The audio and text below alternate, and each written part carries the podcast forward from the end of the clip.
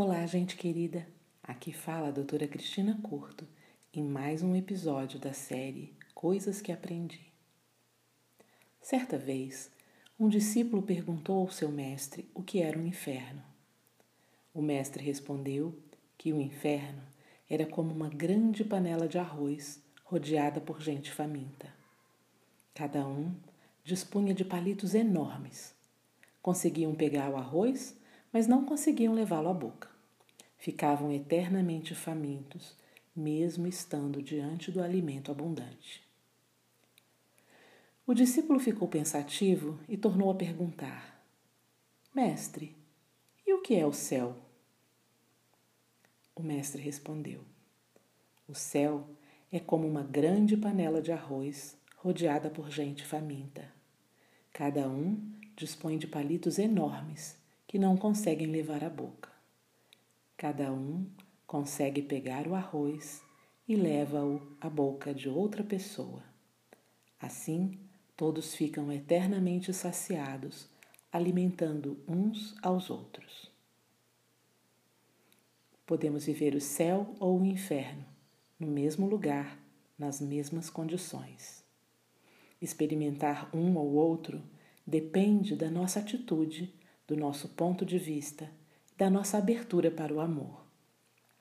Essa é uma imagem linda do conceito de que é dando que se recebe. Se pensarmos somente em nossa necessidade, perecemos todos. Quando tratamos o outro como a nós mesmos, encontramos a paz. Você tem fome de quê? Afeto, equilíbrio, paz. Você já pensou em distribuir os seus dons com as pessoas?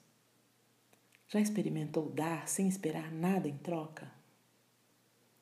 Dar amor a partir de um coração que transborda e nunca fica vazio.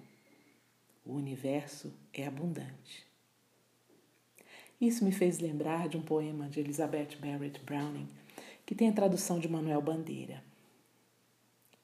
Ama-me por amor do amor somente não digas, amo-a pelo seu olhar, o seu sorriso, o modo de falar honesto e brando.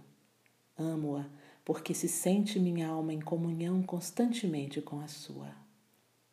Porque pode mudar isso tudo em si mesmo ao perpassar do tempo ou para ti unicamente.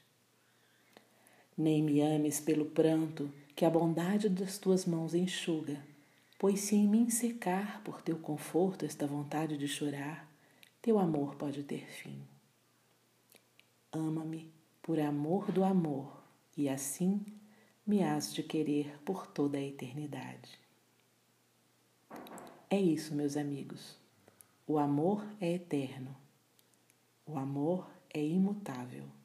É a única coisa que realmente existe. Move montanhas e sustenta o movimento das estrelas.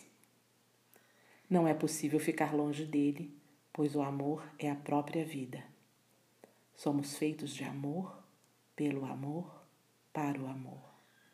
E embora muita gente não o conheça, ele continua existindo em algum lugar dentro de cada coração. E ali aguarda, sereno, pela oportunidade de se manifestar. Aqui termino com um convite. Deixe o amor que existe em você fazer parte da sua vida. E quando se encontrar diante de qualquer dificuldade, qualquer desafio, pergunte: o que o amor faria nessa situação? Eu posso garantir que o amor vence qualquer barreira, qualquer dificuldade e está sempre pronto a nos lembrar que somos um só. Um grande abraço e até a próxima!